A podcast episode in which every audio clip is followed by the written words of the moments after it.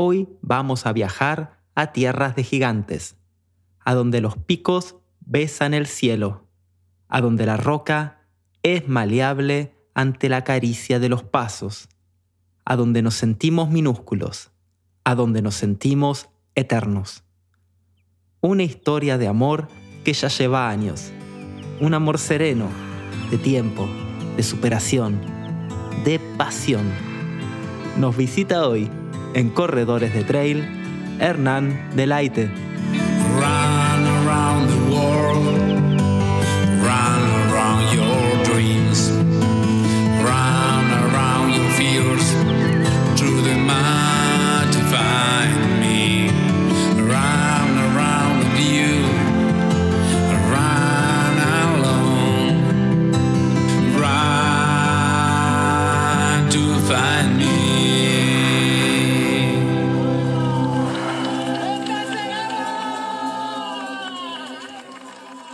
Hola Hernán, ¿qué tal? ¿Cómo estás?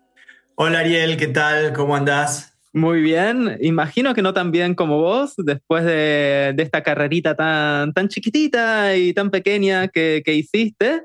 Ya no, nos contarás un poquitito, pero bueno, ¿qué tal? ¿Cómo la estuviste pasando por tierras italianas? Fantástico, la verdad que muy bien. Eh, tuve la suerte de viajar este, un tiempo antes, correr un par de carreritas, digamos, también antes, pero, pero esta vez descansar con el tiempo suficiente. Así que, a diferencia del año pasado, que, que también la corrí, y fue mi primera experiencia en Thor. Llegaba muy cansado porque estuve ahí varios meses y con muchas carreras antes. Esta vez eh, no, llegué más descansado, pero bueno, con otros detalles que ya te iré contando. Recordemos que vos pasaste en el primer episodio del podcast de Corredores de Trail, de hecho rompimos el hielo con vos. La gente que no escuchó el primer episodio, les recomiendo que, que vayan al primero, donde se van a enterar un poco de tu currículum. Recordemos que vos corriste algunas de las carreras más míticas de la disciplina. Bueno, la verdad, enumerarlas a todas, solo el podcast se quedaría ahí, pero para nombrar algunas, bueno, Western State, el UTMB, Trofeo Kima, que de hecho lo volviste a correr este año y de lo cual también me gustaría hablar. Pero bueno, desde que habíamos hablado la última vez, tuviste una temporada de carreras bastante intensa, ¿no? Que empezaste, si no me equivoco, con la carrera, una carrera muy mítica de nuestra disciplina, estoy hablando de Segama, pero no hiciste el maratón. Va, de hecho, ibas a hacerse gama, pero no llegaste por unas cuestiones administrativas que nos vas a contar muy bien y que irías a hacer el kilómetro vertical, que con eso ibas a dar como el puntapié inicial para esta nueva temporada de trail. Así es, eh, sí, sí, correcto. Eh, sí, la idea es que estaba, había salido eh, ya en el 2020 y que, bueno, obviamente se suspendió por COVID mediante, eh, sorteado en el kilómetro vertical. Por supuesto que me anoté a ambas distancias, ¿no? Todo el mundo quiere hacer la maratón, pero bueno, quedé en el kilómetro vertical y ya para mí era, era más que suficiente para ir a vivir lo que es eso, ¿no? Este, la gran fiesta que, que es esa carrera. Y bueno, tuve la mala suerte de unos días antes de viajar para correr Segama, este, bueno, eh, agarré COVID, con lo cual, eh, si bien eh, fue muy leve, así casi asintomático, pero fue algo leve, por un tema de aeropuertos y cosas así, no me permitía viajar, ¿no? Con, o sea, lo del test negativo y eso no me impedía viajar. Entonces lo que hice, ya estaba medio por cancelar el viaje. Eh, después de Segama corría unos días más tarde Picos de Europa, otra carrera muy técnica, la travesera integral de Picos de Europa en España. Y bueno, obviamente ambas carreras no muy lejos una de la otra, este, iba a aprovechar a hacer toda una vueltita, ¿no? Eh, inclusive alguna escalada y cosas así que me gustan. Eh, y bueno, tuve que cancelar este, Segama. Eh, fue muy gracioso porque una frase, una anécdota que, que, tengo, porque finalmente viajé una semana más tarde. Fui a Segama porque quería darme el gusto de pasar por el pueblo y conocer todo el lugar y parte del circuito, por supuesto y hacer el kilómetro vertical, aunque sea solo. Este, pero bueno, por supuesto fui y, la mujer que atendía el hotel, que es el hotel donde se hospedan todos los de Salomon, el equipo Salomon, que está pegado a la línea de largada-llegada, sí, ahí en la plaza principal. Le conté que no pude correr por el COVID y estaba de lo más sorprendida, diciendo, no te puedo creer que no pudiste correr Segama habiendo salido en el sorteo, que es tan difícil. Y me dice, bueno, el año que viene ya vendrás, la vida te lo debe, me dijo. Y yo dije, wow, qué frase, me encantó. digo, ojalá, ojalá sea así. Y bueno, y ahí nomás este, aprovechamos unos días, hablo en plural porque, bueno, fui con mi novia, así que aproveché también después de Segama a escalar el Aneto, el pico más alto de los Pirineos que un tiempo después se cerró la ruta por el tema del calor, el verano, ¿no? que hizo realmente fue, hizo estragos el, el calor en las altas cumbres. Eh, lo pude ver ahora en el Mont Blanc, que, también pasé por ahí cerca.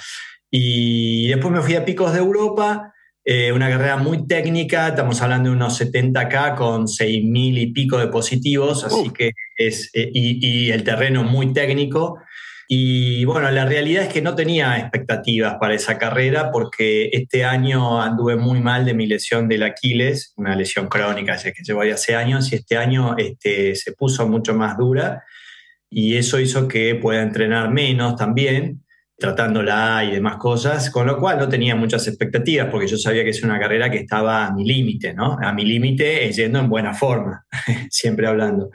Y bueno, pero igualmente le di una oportunidad y llegué hasta el kilómetro 60, faltando 10 kilómetros, y en el último corte eh, no llegué por poco tiempo al, tiempo de corte, con lo cual hasta ahí llegó mi carrera, eh, igual muy conforme con eso, porque la verdad que fue fantástica todo lo que pasé en ese recorrido, eh, muy, muy pintoresco. Y bueno, y ahí salté ahora a este otro viaje, donde la última de las tres carreras que pensaba hacer era Thor, precisamente. Y la idea es que no iba con buenas expectativas después de esta experiencia, este, ya que no, no cambió mucho el, el entrenamiento ni, ni mi lesión. Con lo cual, eh, bueno, yo estaba anotado cosas que suelo hacer y bueno, en el primer podcast se, está descrito, ¿no? Que siempre hago varias carreras un poquito juntas entre ambas. Y bueno, este, así fue como primero arranqué con TDS, que nunca la había corrido, eh, pero muy, tenía muy en claro que si las cosas se complicaban demasiado con el tema de mi lesión, eh, me iba a bajar para no poner en riesgo las otras dos carreras. Mm. Eh, así que con ese plan ya claramente delineado, este, bueno, así fue como las cosas efectivamente se complicaron y en el kilómetro 100 tomé la decisión de bajarme, si bien, a ver, podía haber seguido, pero sabía que iba a destrozar este, el tendón, con lo cual este, no era negociable, así que esa era la, decisión ya de antemano. Sí, quizá ibas a hipotecar las otras dos carreras que te quedaban por delante y recordemos, la TDS forma parte del UTMB, del Ultra Trail de Mont Blanc, y de las otras dos carreras que estabas hablando, estamos hablando que ya vas a contar más específicamente, las dos que se venían es Trofeo Kima, nada más y nada menos, y Tour de Géant. Claro. Entonces, eh, yo igualmente tenía eh, un plan B si las cosas no iban bien en TDS respecto de eh, Trofeo Kima, que decía, bueno, si las cosas no van bien allí y o bien no la termino o bien no recupero, lo cual el no recupero era casi seguro, pero el no la termino era una duda.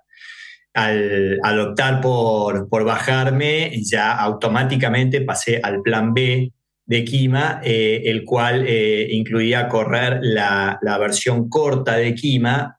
corta es la mitad de la distancia, digamos, de la prueba principal, que se llama la, es la Sky, eh, Sky Race Extreme de Kima, este, y la, lo que me motivaba a hacerlo eran dos cosas. Por un lado, era que justo corría el segmento final de la carrera, que es el que yo no había podido completar en el 2018, así que esta vez lo iba, eh, la idea era completarlo, obviamente, incluso yendo tranquilo con la lesión y todo, cuidándolo. Pero lo segundo que, que más me motivaba a hacerlo era que, bueno, le iba a correr con, con mi novia, que viajamos juntos, ella corre también, Así que iba a ser una primera experiencia correr juntos y aparte en un circuito bien técnico y tan, tan espectacular como es el de Kima. Así que bueno, eso fue lo que hicimos, fue una, una muy linda experiencia. Ella le puso una garra tremenda, así que la verdad que fue muy lindo llegar y cruzar el arco, todo, así que este, encantado igualmente con Kima, aún así con el plan B, pero igualmente encantado. Y, lo positivo además es que, bueno, obviamente eso me permitió recuperar mucho mejor para Thor, ¿no?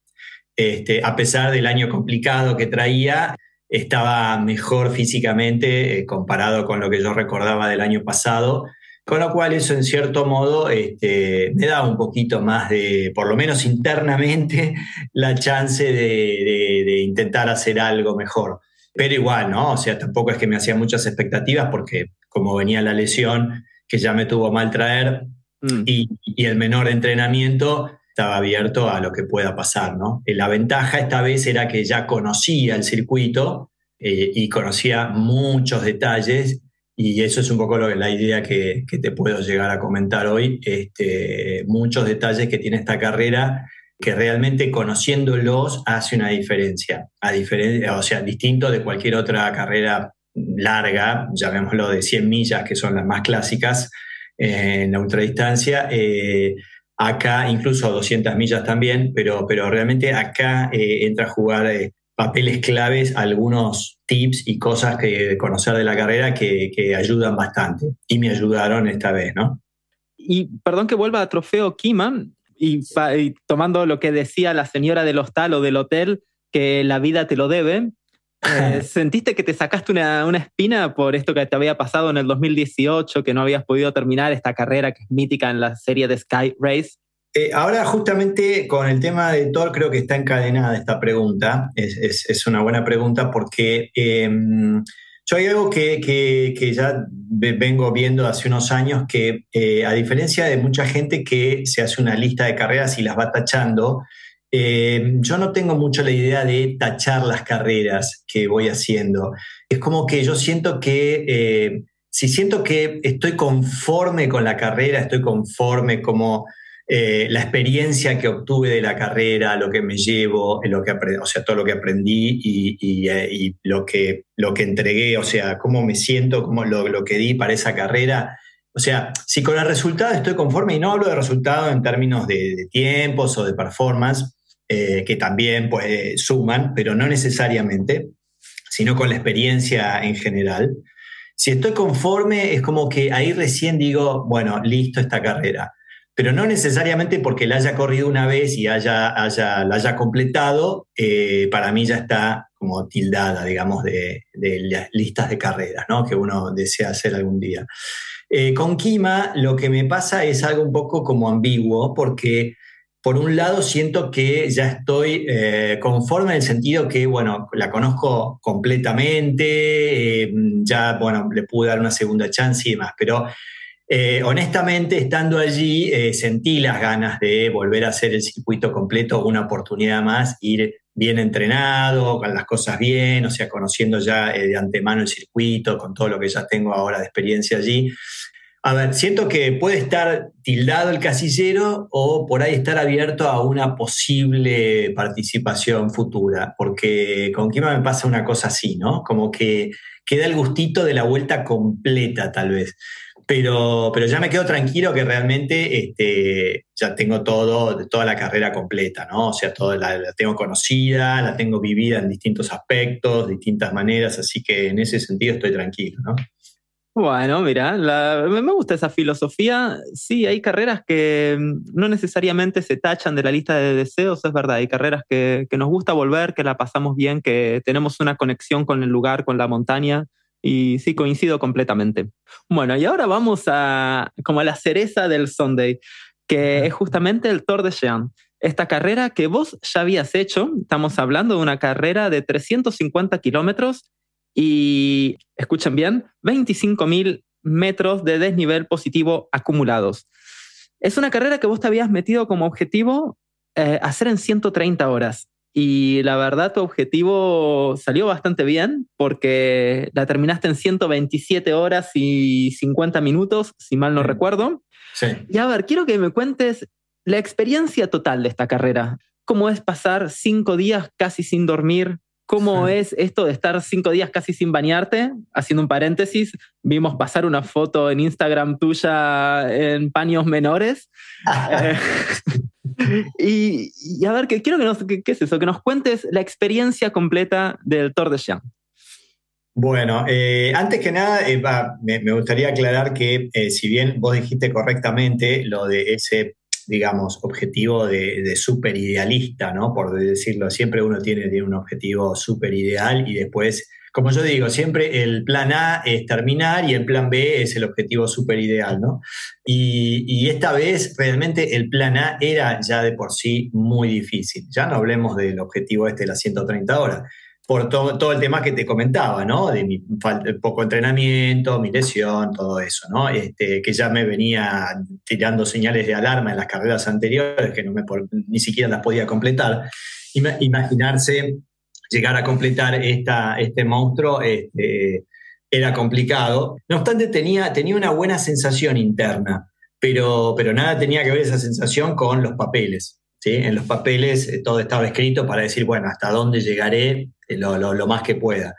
Este, con lo cual, eh, nada, este, obviamente mi estrategia inicialmente era salir, aprovechar la experiencia que tenía el año pasado y, bueno, y ver eh, qué pasaba. Porque esta carrera, una de las cosas que tiene diferentes, tiene varias cosas diferentes, ¿no? A, todas las otras que yo hice antes, pero si bien las carreras de 100 millas en general, este, la cuestión es saber resolver problemas, ¿sí? Porque se te presentan muchas cosas y hay que ir resolviéndolas. Este, y tenés, que tener, mantener la cabeza en positivo, lo cual también es muy difícil, siempre hay momentos de bajón, etc. Pero acá, eh, todas esas cosas que se me han presentado en carreras anteriores de 100 millas, se me presentaron en los primeros 100 kilómetros, te diría, que podría llamarse la entrada en calor de Thor. ¿sí? Es donde Thor te dice bienvenido, bueno, ahí te tiró todas las cosas que vos habías pasado antes. Y a partir de ahí entras en terreno desconocido, llamémoslo, eh, y desconocido me refiero también al tema sueño, que para mí es lo más difícil que tiene la carrera de gestionar. Eh, incluso he visto videos de otros corredores, hablado con gente, etcétera, y todos coinciden que es uno de los problemas principales el tema sueño. Eh, como vos dijiste, cinco días, algunos seis, otros un poco menos, pero buena parte de la gente es lo que le toma gestionar el sueño de todos esos días continuos es complicado porque, a ver, uno puede haber hecho un UTMB o carreras de donde llevan más de una noche, dos noches, ¿sí? O sea, correr un día, una noche y una segunda noche. Y bueno, eso más o menos se va llevando. Incluso yo este, las dos noches de una ultra larga las pasaba sin dormir siquiera, ni un solo momento, y, bien, obviamente llegaba con mucho sueño, pero llegaba. Bueno, acá eso no, no funciona. O sea, acá, si acá eh, gestionas mal el sueño de entrada, después cuesta muchísimo volver a, eh, digamos, equilibrar las cosas. Si se, si se pues, aplica la palabra equilibrar, ¿no? Porque en realidad todo se descalabra este, en el cuerpo. Pero la gestión del sueño es, es un tema y es una de las cosas que estuvo a punto de hacerme dudar de continuar con la carrera, a ese nivel, digamos, llegó este año. Cosa que no me había ocurrido el año pasado. El año pasado tuve otras complicaciones que este año no, porque obviamente ya las tomé recaudos. Pero el tema sueño me pegó fuerte la tercera noche de la carrera, o mejor dicho, en la segunda noche. La primera noche ni dormí, pasé de largo todo el día, toda la noche y todo el segundo día. Y cuando llega la segunda noche, me empieza a pegar muy fuerte el sueño y me costaba encontrar un lugar para dormir, porque en las bases de vida, eh, eh, esto es así, cada 50 kilómetros ¿sí? hay una base de vida. ¿Qué es eso? Es una suerte de puesto, eh, mega puesto de asistencia donde tenés todo tipo de servicios, masajes, duchas, te, ponen cintas en los pies, eh, la comida es mucho mayor.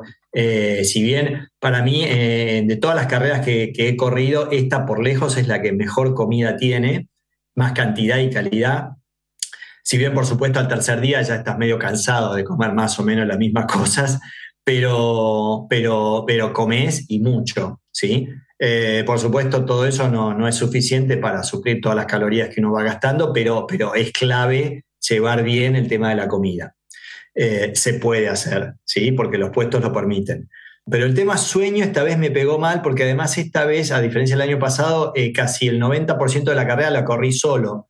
Y con esto es una cosa muy interesante en la segunda mitad de la carrera, si uno engancha eh, gente que se, más o menos se sincroniza el avance y va siendo muy llevadero el tema de poder ir con alguien, solo por el tema del sueño, de la charla, etc. Y además eh, tampoco tenía gente que me asistiera. ¿Sí? Este, como tiene mucha gente, están permitidos los asistentes en, muchos puestos de la carrera y eso también ayuda un montón este, para toda la logística en general. Eh, bueno, el tema de gestionar todo eh, solo hace que también el tema sueño sea más complicado. Y bueno, la realidad es que no, no podía tener una hora buena de sueño de calidad. En las bases de vida, estas que te comento, cada 50 kilómetros, Ahí vos tenés un bolso que te da la organización y vos le pones todas tus cosas, lo vas utilizando y una vez que terminás, al salir de la base, lo dejas y te lo llevan a la siguiente base, a 50 kilómetros más adelante. ¿sí? Son seis bases en total que tiene la carrera. Eh, las bases tienen, por supuesto, lugar para dormir, pero como hay mucho movimiento en general, el que no puede dormir con ruido, luz, es complicado. Eh, es mi caso. Con lo cual, este, yo sabía que la mejor estrategia era dormir en los refugios. Pero eh, los refugios, los que están en la primera etapa de la carrera, y como hay más gente entrando y saliendo, eh, te dejan dormir solo una hora y este, a veces no hay lugar, hay que esperar y demás. Así que tampoco es tan sencillo al principio enganchar con eso, pero para mí fue claramente la mejor, la mejor opción, dormir en los refugios. Y bueno, recién a la tercera noche pude encontrar un refugio y poder dormir dos horas seguidas porque llevaba muy atrasado el sueño. ¿sí? Si uno lo puede atajar antes, el problema puede tener sueños de 45 minutos, cosas así. Estamos hablando de que uno duerme esos intervalos, una horita o, o máximo dos, y después continúas otras 24 seguidas. O sea, seguís, o sea, vos, por ejemplo, te despertaste 2 de la mañana porque llegaste a medianoche y ahí seguís toda la noche y todo el otro día.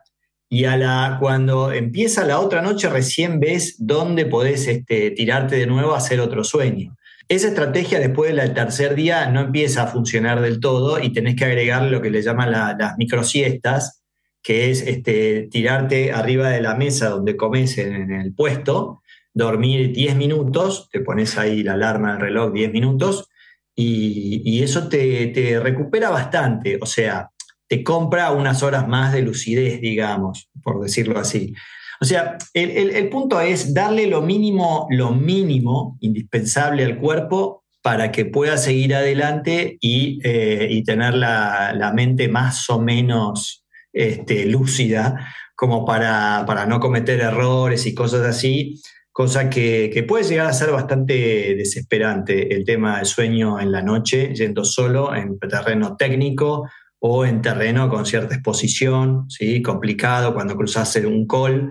Eh, y hay, hay, pasos bastante técnicos y, delicados, digamos, para no tener que tener cuidado. Y uno, si va con sueño, bueno, ya se sabe, ¿no? Comete errores y cosas así. ¿Y la estrategia del sueño ¿La habías planificado antes de la carrera? ¿Te habías dicho como, bueno, la primera noche voy a intentar dormir una hora, la segunda noche, si bien como nos contabas no era posible todo el tiempo, pero tenías un esquema de sueño? Sí, eh, el plan era la primera noche, o sea, la carrera larga, en este caso, el domingo al mediodía, ¿sí? Y, desde el año pasado, con el tema del COVID, instauraron el tema de, dos, eh, dos tandas, dos largadas una a las 10 de la mañana y la otra a 2 al mediodía. A mí me tocó, por un tema de dorsal y clasificación, largar en la primera, la de las 10 de la mañana. Entonces, el plan era correr todo ese día, llega la noche, llega la primera base de vida, eh, hacer lo indispensable, comer algo y seguir, ¿sí? no parar a dormir. Continuar toda esa noche al otro día, seguir todo ese día y el comienzo de la segunda noche, más o menos como si fuera una, 100 millas clásicas, que es ese esquema, ¿no? Recién ahí este, hacer el primer sueño, ¿sí? Tirarse una hora o hora y media, digamos, lo que convenga. Bueno, ese era el plan, pero no lo pude seguir porque cuando llegué a esa segunda base en la segunda noche, bueno, eh, intenté hacerlo ahí, pero como ya me pasó el año pasado, no puedo dormir bien en las bases, entonces yo dije, bueno, yo sabía que la opción era el siguiente refugio. Pero este año justo eh, anunciaron que el siguiente refugio estaba cerrado, así que había que continuar al otro refugio. Con lo cual, bueno, no me quedó alternativa porque ahí no podía dormir bien, así que decidí continuar y tenía que tirar dos refugios más. ¿sí? El del medio estaba cerrado, que era óptimo ese para parar. Con lo cual, el llegar al otro fue penoso, porque obviamente ya arrastré bastante más de treinta y pico de horas el sueño. Y ahí tuve un par de caídas y medio complicado, que tuve suerte de que no, no ocurriera nada este, físico. Este, en una parte técnica me refiero. Y, y, bueno, finalmente pude llegar ahí y dormir una horita.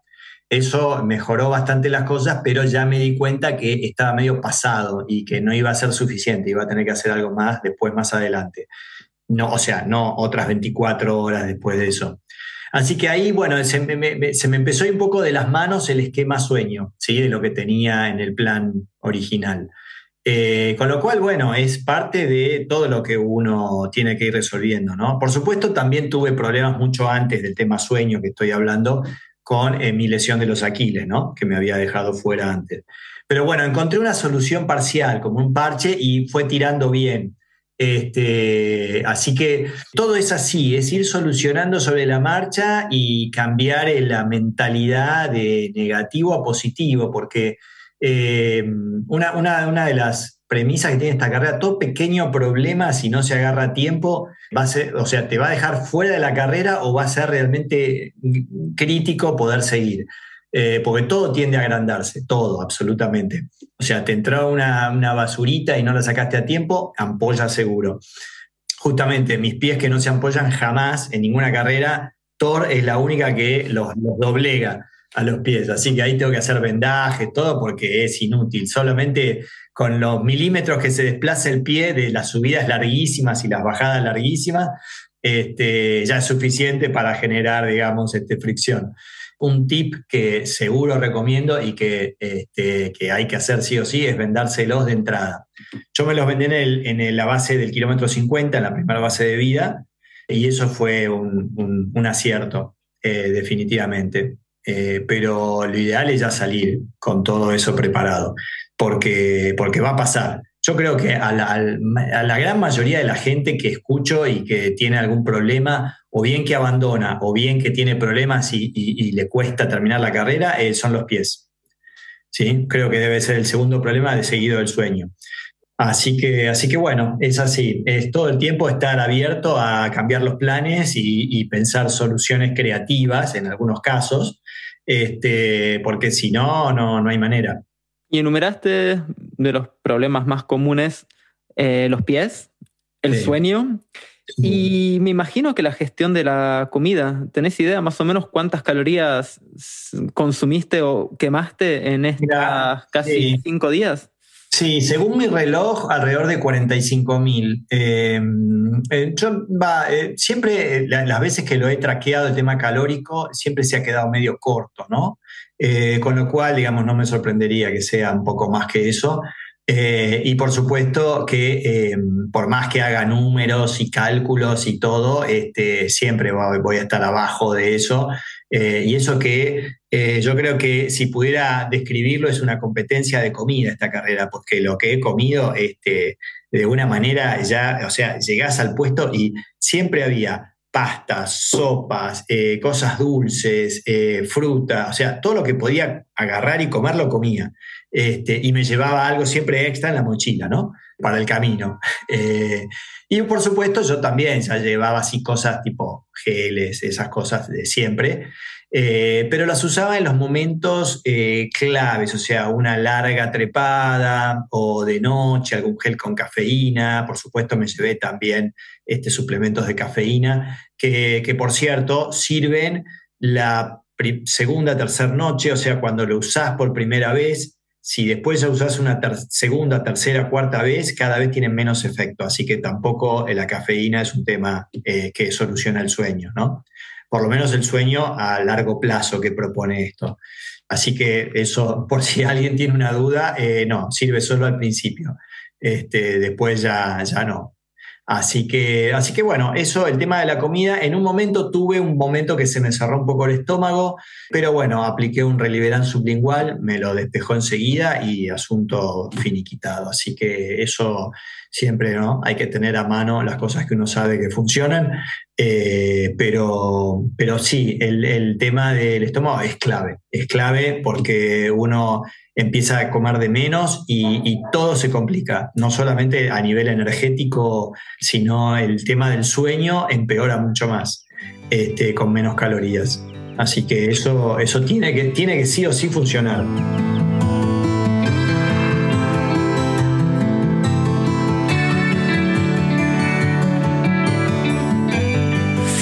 Estaba pensando recién de todos los problemas que me estabas contando, de todas las cosas que, hay que pasar. Y me imagino que también debe haber cosas muy gratificantes y cosas que, hacen muy bien. Y, mi cabeza se disparó automáticamente a, a, una imagen que me imagino el amanecer de la tercera noche, ponele. Mm, ese debe ser un golpe anímico. Todo amanecer en unas carreras largas siempre es un golpe anímico, pero ya cuando llevamos tantas horas de carrera, tantos kilómetros encima, tanto desnivel positivo en las piernas, ver la salida del sol debe ser un golpe anímico impresionante, ¿no? Sí, sí, a mí, a mí, bueno, en particular, ¿no? A mí siempre los amaneceres es eh, el momento que más me gusta del día y definitivamente eh, impactan bastante eh, en las carreras, ¿no? En mi caso. Bueno, puede ser en general, pero, pero especialmente, y, casualmente, justo vos lo mencionaste, la tercera noche fue el, el, momento clave de la carrera, porque hasta ahí que yo venía con tantos problemas con el sueño, como conté antes, ahí fue donde logré este, descansar y justo llegué a eso de las 3 de la mañana, por ahí más o menos al refugio. Pude dormir dos buenas horas de calidad y eso me reseteó de una manera notable. Y al arrancar 5 de la mañana, un poquito antes del amanecer, yo ya sabía que en poco más tiempo ya aclaraba y ya este, el efectito de engaño cerebral, ¿no? Con el tema del amanecer, este, como si uno hubiera dormido toda la noche, ¿sí? Eh, iba, iba a sumarse también, ¿no? A mi buena sensación de haber descansado. Y, eso fue clave, porque a partir de ahí fue, comenzó una nueva carrera. bueno, después ahí justo eh, entré a, ir juntos con un francés y un italiano, lo cual me hizo mucho más llevadera la cuarta noche. Y ya al, amanecer del, quinto día, ahí fue donde ya estaba entrando en el anteúltimo call de la carrera, eh, kilómetro 300 más o menos, y de golpe sentía que, estaba, que me encontraba mucho mejor. Incluso yo con esto, estos dos muchachos este, los empezaba a dejar atrás y en un momento, este, cuando al comienzo de la bajada, faltando todavía unos 40 kilómetros para, para llegar, eh, les digo, este, muchachos, me disculpan, pero bueno, los tengo que abandonar porque me está volviendo un poco el sueño y siento que si corro se me va a ir y va a ser bueno para mí. Eh, me miran como diciendo, bueno, a esa altura mm, poca gente corre ya. Claro. Claro, entonces, este, bueno, ahí me despido y, salgo corriendo y el cuerpo es como que se, empieza, se empieza a sacar todo el óxido que venía, todo, y, y me empiezo a sentir bien Llego corriendo, este, incluso paso a algunos corredores que me miran con cara diciendo, ¿qué hace este corriendo? Estoy desubicado. Este, claro, una cosa medio rara. Y, este, y, llego al puesto, eh, recargo todo, eh, meto Coca-Cola en uno de los, de los bidones y eso, bueno, este, con el tema del azúcar y demás, este, me va despertando un poco más y el correr también me fue despejando la cabeza.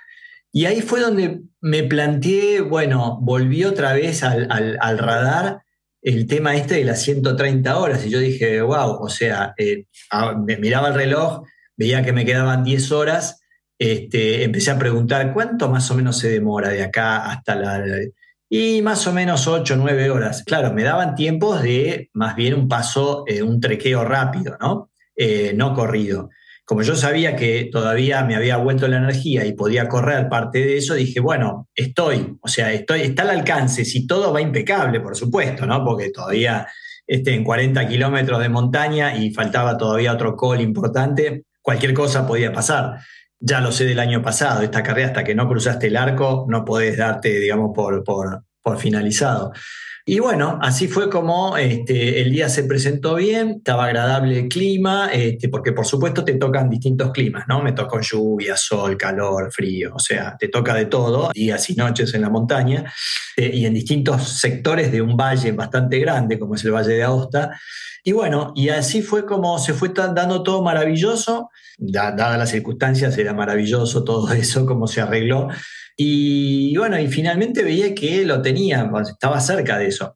Así que este, feliz de, que ese objetivo que parecía imposible cuando me planteé eh, arrancar la carrera, se estaba pudiendo dar.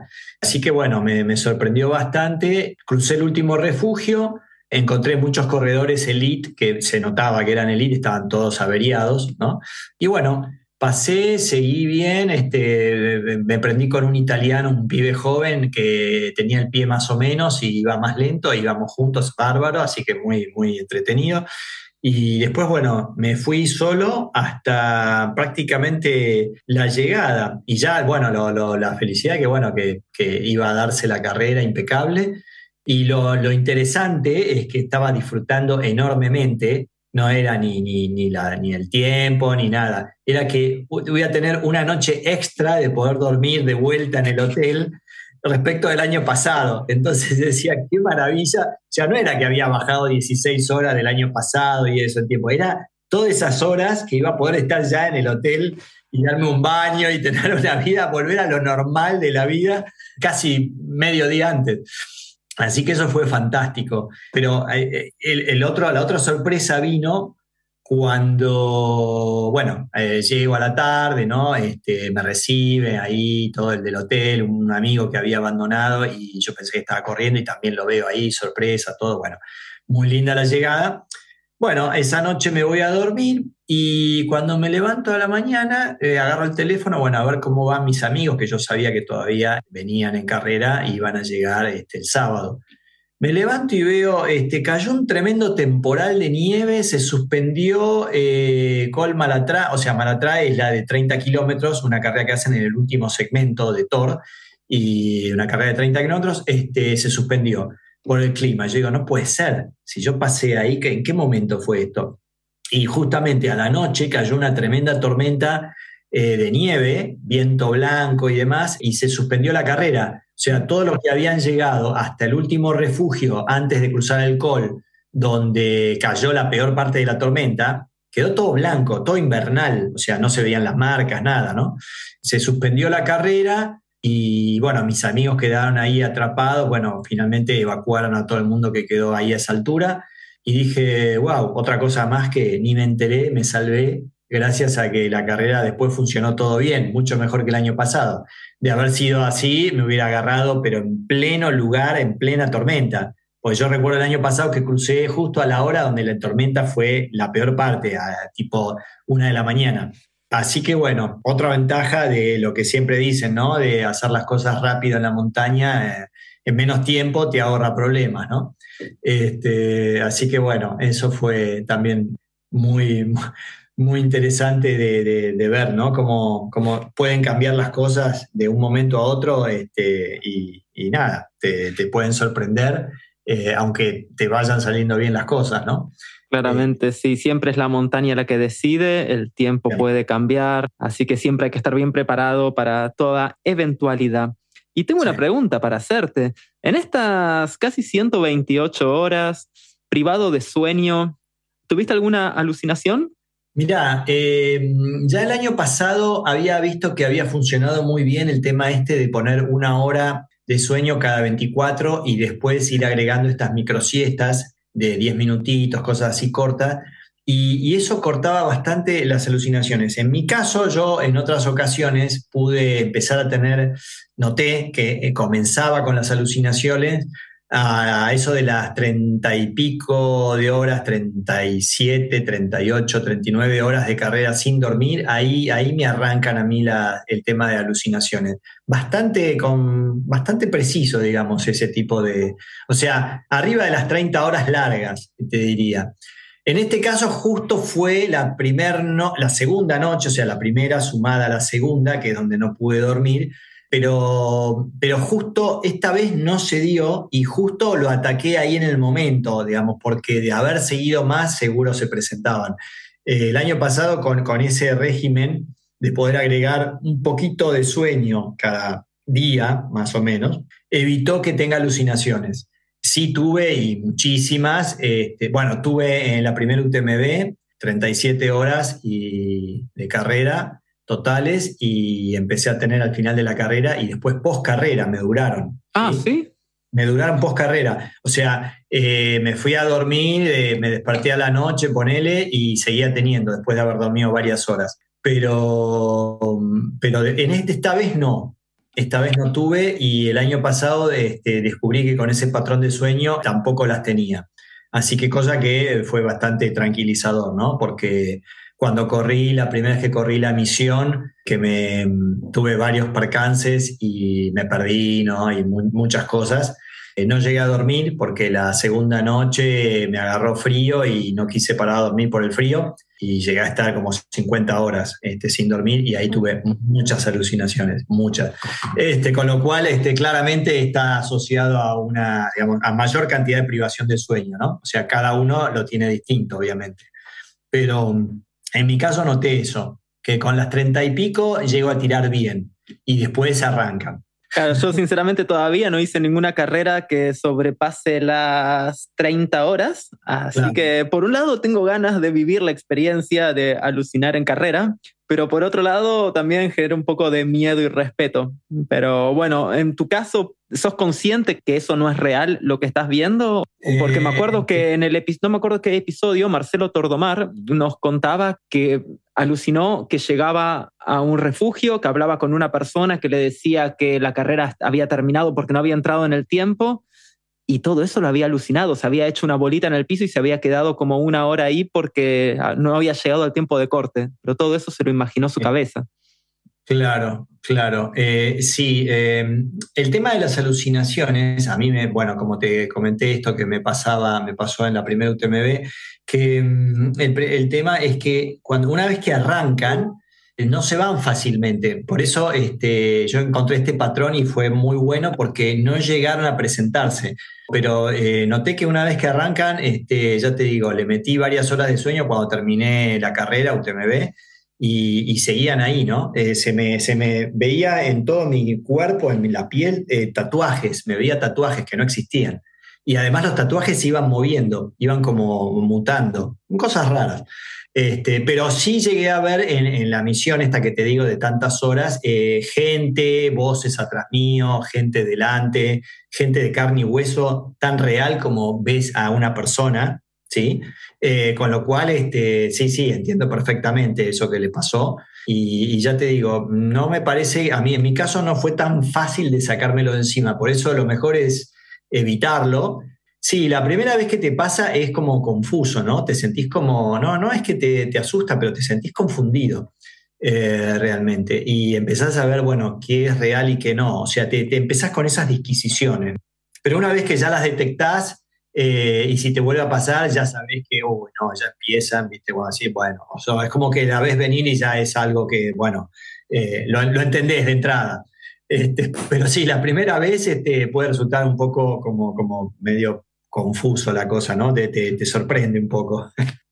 Y hablamos ahora de esta barrera horaria que lograste flanquear. Estamos hablando de las 130 horas, porque alguien que hace menos de 130 horas en esta carrera tiene la posibilidad, y supongo que vos ya lo sabés, de inscribirse al Tour de Glaciares.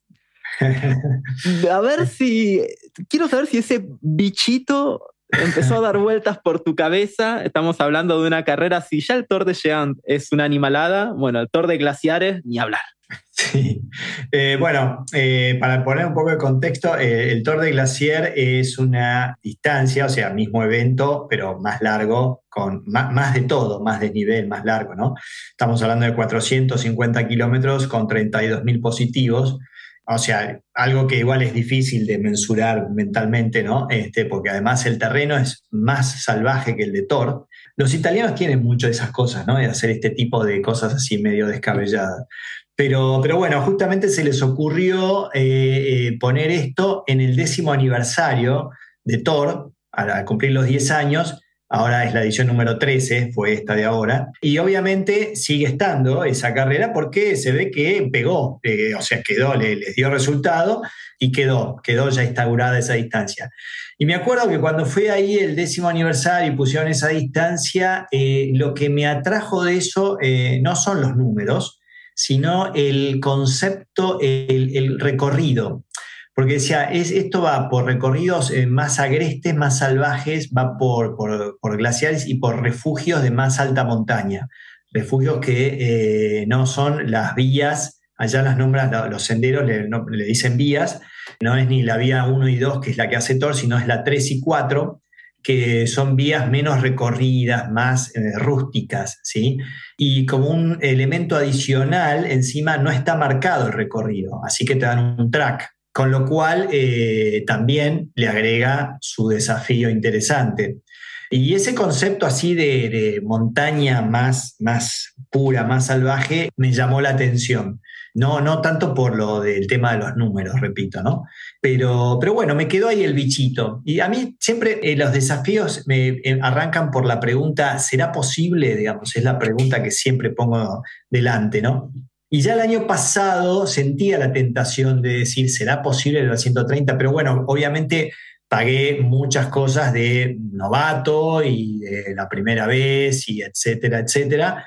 Y dije, bueno, este año quiero tratar de hacer mi propia carrera. El año pasado yo terminé las últimas largas horas, en todos los últimos dos días de la carrera, con, dos, dos, dos, muchachos que me hice amigo allí y a uno se lesionó y decidí entrar juntos en meta, acompañarlo, ayudarlo la última parte. Y bueno, es como que sentía que medio había hecho la carrera de él en vez de la mía. Entonces este año dije, este año no voy a esperar a nadie, por eso fue mi decisión cuando le dije a los muchachos, este, los veo en la llegada y me fui. Y dije, no, no, este año quiero probar a hacer mi propia carrera y ver qué pasa. Cuando se, se vio que, bueno, cuando pude comprobar que era factible esa posibilidad de la 130 que, que decís, dije, bueno, este, veremos qué pasa. Si la cumplo, y sí, casi que Glacier va a ser de cajón. Y si no la cumplo, listo, ese capítulo cerrado de Thor, me voy muy orgulloso y muy contento y ya está. Ah, este, ahí, ahí, ahí quedó para la historia Thor. Y bueno, se dio que la cumplí. Y por supuesto, yo ni siquiera yo fui el primero en pensarlo, ya vinieron mis amigos y me decían, es obvio que la vas a hacer, ya, ya, directamente. Por eso este, me reía cuando vos lo sugeriste, pues sí, sí, ya, ya son varios este, lo que pusieron esa sugerencia, que ya me conocen. Así que dije, y sí, ahora es inevitable. me imagino si con los 350 kilómetros del Tour de Jean a lo último ya estabas confundido, me imagino con los 450 del Tour de Glacier, tener que encontrarte encima usando un mapa o usando un track, debe, ser interesante en la quinta noche estar ahí tratando de, encontrar el camino, debe estar buenísimo, la verdad. Y sí, sí, porque ya te digo, estas cosas uno las, las intenta y, trata de poner la mejor predisposición, pero la realidad es que, salen o no salen. Esta vez sentí que todo se alineó muy bien, es como que todo, todo, todo este, conspiraba para ayudarme de, alguna manera. Cuando, te digo, eh, pude pasar el, punto clave de la carrera y que se haya dado vuelta la cosa con el tema sueño. Eh, antes de eso lo veía más cerca del abandono que el seguir y de golpe se dio vuelta. Y cuando se dio vuelta todo empezó a, el Tetris empezó a armarse, ¿entendés? Todo encastraba. La comida, el sueño, este, la energía, este, encontrar gente que me vaya tirando y todo. O sea, todo, todo, este, empezaba a ir bien. Así que bueno, y eso también me sorprendió. Son cosas que te sorprende esta carrera si tenés la suficiente paciencia y eh, no proyectás. O sea, todos los problemas que se te van dando tenés que solucionar y no proyectar en que va a ser peor. Tenés que vivir el, el presente y no proyectar. Y tener paciencia, dejar que las cosas vayan surgiendo. Y te encontrás que te sorprende van pasando cosas y que vos decís, wow, ¿cómo esto funcionó así, así? Eh, mi sueño mejoró y yo pensé que iba a empeorar, ¿entendés? O sea, tratar de no, no proyectar y, simplemente disfrutar el momento, los lugares, siempre me doy vuelta y miro para atrás, ¿no? Como siempre dicen cuando estás subiendo una montaña, porque la vista es fantástica. Este, muchas veces uno diga, hasta se lo pierde eso, ¿no? Eh, recordemos que son 25 pasos de alta montaña, los col, y uno sube y baja del otro lado, ¿sí? O sea que son distintos valles los que, los que se van eh, transitando. Y, este, y la realidad es que es llegar a, la cima, al col, y, disfrutar un, minuto a la vista, ¿no? Disfrutar un poco eso. No, no para sacar la fotito o el video y simplemente disfrutarlo. Que por cierto no llevé la cámara, así que me dediqué a disfrutar plenamente todo lo que brinda la carrera, que es fantástico, ¿no? Los lugares por los que se transita. Y si te tenés que quedar con una imagen en tu cabeza, o te la planteo al revés, ¿tu cabeza se quedó con alguna imagen marcada? Algo que cierres los ojos, pienses en el Tour de Géant y hay una imagen que te venga en la cabeza? Mira, sí, eh, hay varias imágenes impactantes. Tengo atardecer y amanecer, así que ambas dos. Eh, también momentos del día de ver así cumbres, todas nevadas, glaciares, pero pero amanecer y atardecer muy impactantes. Incluso eh, a propósito, ¿no? ¿no? No me llevé la cámara, tenía un teléfono de backup que siempre uso para estas cosas, que, que, no, no. En un momento llegué a tomar una foto en un amanecer que me quedó también grabada la imagen, pero dije, wow, qué, qué maravilla esto. Sí, sí, ya te digo, puedo, puedo seleccionar en mi mente tres o cuatro imágenes que, que las tengo grabadas y, y sí, realmente se dan porque la realidad es esa, uno pasa distintos momentos, día, noche, todo seguido por distintos valles, distintos eh, lugares, eh, te, dicen el pronóstico del tiempo, los primeros dos días van a ser buenos, el tercer día, el miércoles, se complica y llueve. Vos decís, si estoy saliendo el domingo, ¿entendés? Si te el pronóstico del miércoles, en a 200 kilómetros de donde estás, o sea, el pronóstico. Este, entonces tiene, tiene, tiene, eso, ¿no? Tiene esas cosas que de una magnitud que, que es como difícil pensar que, que, solo tus pies te van a llevar por todo ese recorrido, pero, pero sí, sí, sí, sí, está, está planteado para que así sea y ya te digo, la organización es tremenda, realmente. O sea que es una carrera que se puede intentar, aunque uno nunca haya probado esa distancia, eh, estamos hablando, sí, varias ultras de 100 millas, pero, pero aunque uno nunca haya intentado esa distancia, ni con ese desnivel, eh, realmente vale la pena y, es posible porque, ya te digo, la, la, infraestructura de la carrera, la logística es fenomenal, realmente. Nos das muchas ganas de estar corriendo por esas zonas y de hecho con tus relatos sentimos que, que compartimos un par de kilómetros con vos ahí por tierras italianas. Qué bueno. Bueno, la verdad, y para lo que se viene, te deseo el mayor de los éxitos nuevamente para las nuevas aventuras, las nuevas carreras, los nuevos desafíos y todo lo, lo que vendrá. Fue como la primera vez, un verdadero placer tenerte acá por los micrófonos de Corredores de Trail.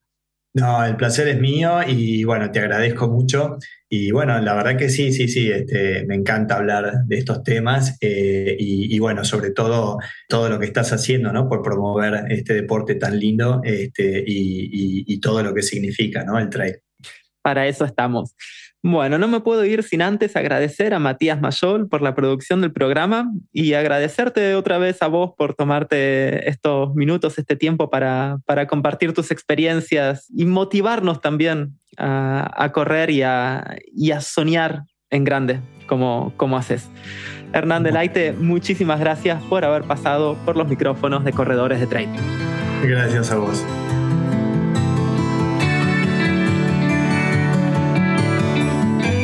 Pasó otro episodio de Corredores de Trail. Si te gustó el capítulo, no te olvides de suscribirte dándole clic a la campanita. También podés seguirnos en Instagram para no perderte ningún nuevo episodio.